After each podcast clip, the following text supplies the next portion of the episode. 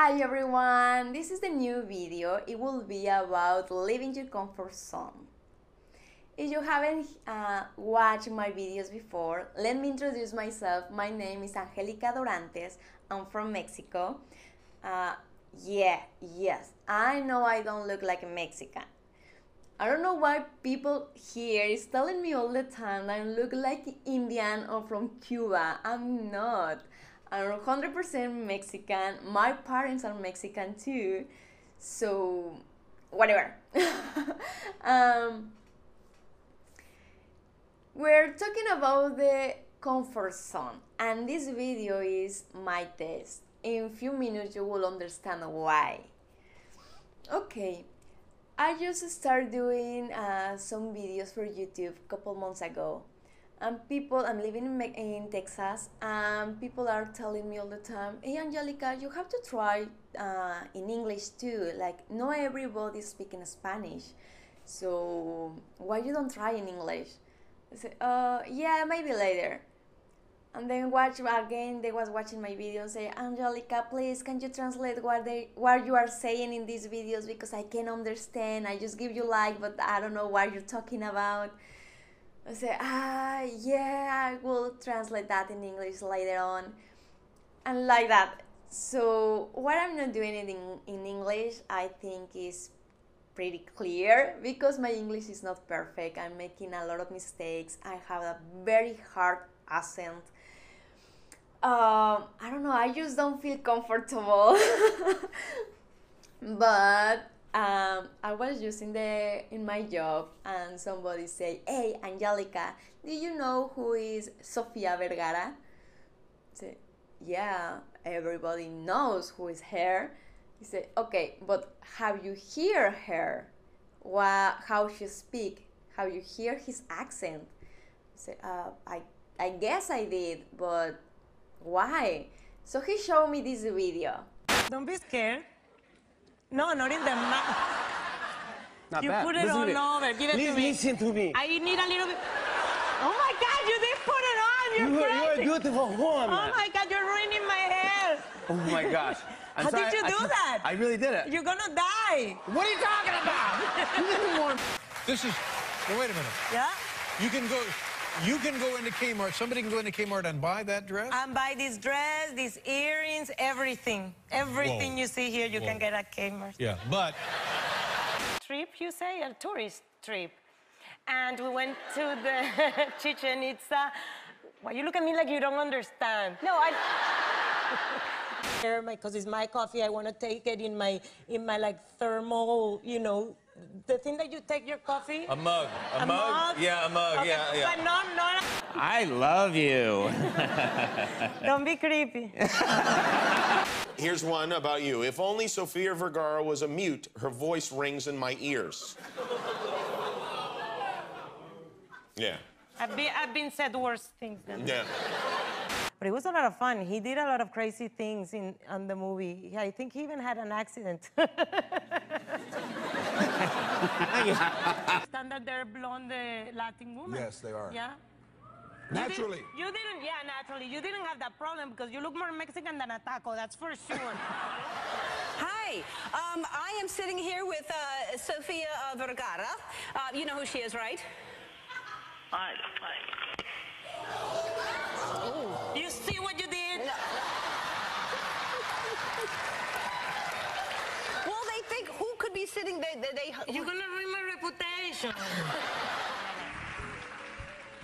I grew up in Barranquilla, Colombia, in a very traditional Catholic home. My father told me that if I ever did anything artistic, I was going to look like a hooker. I told him, with these huge boobs that I inherited from your mother, I already look like a hooker. I am Sofia Vergara and I am an actor. I will tell you the truth.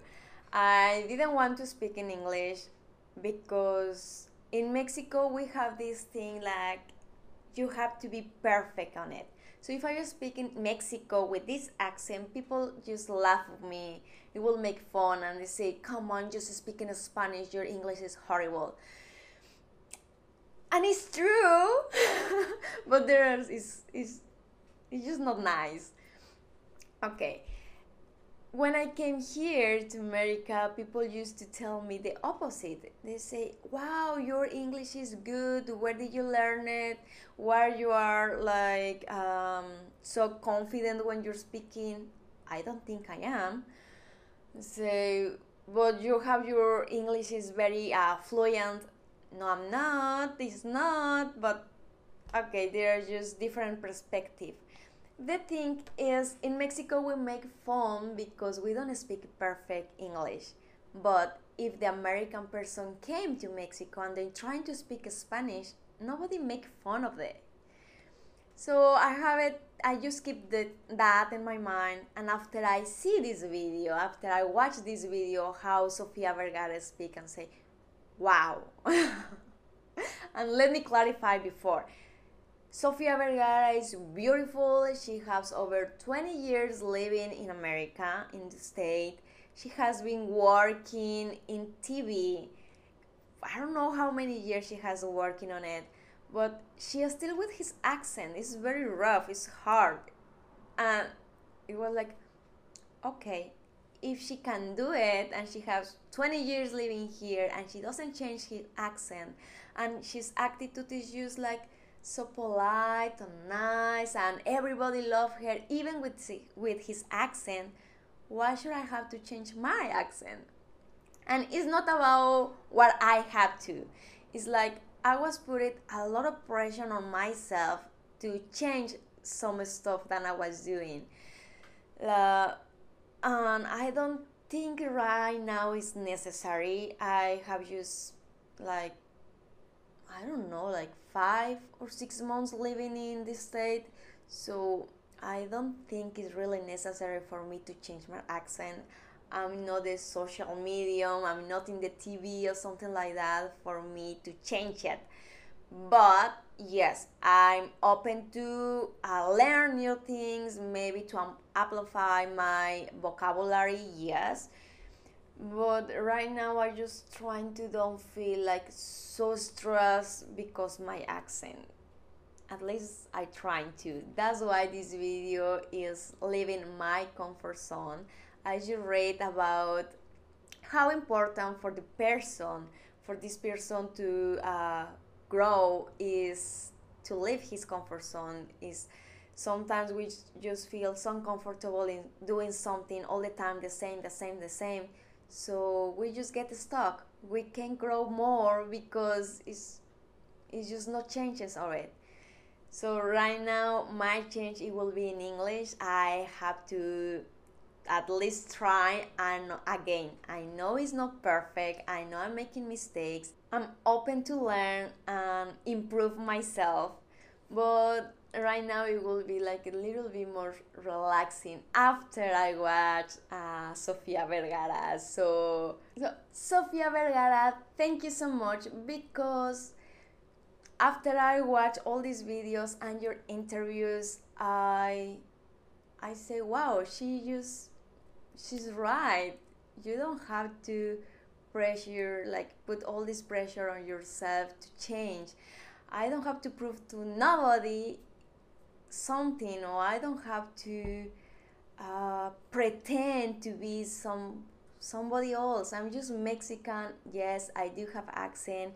I can change some stuff, of course, but right now it will be more uh, relaxed.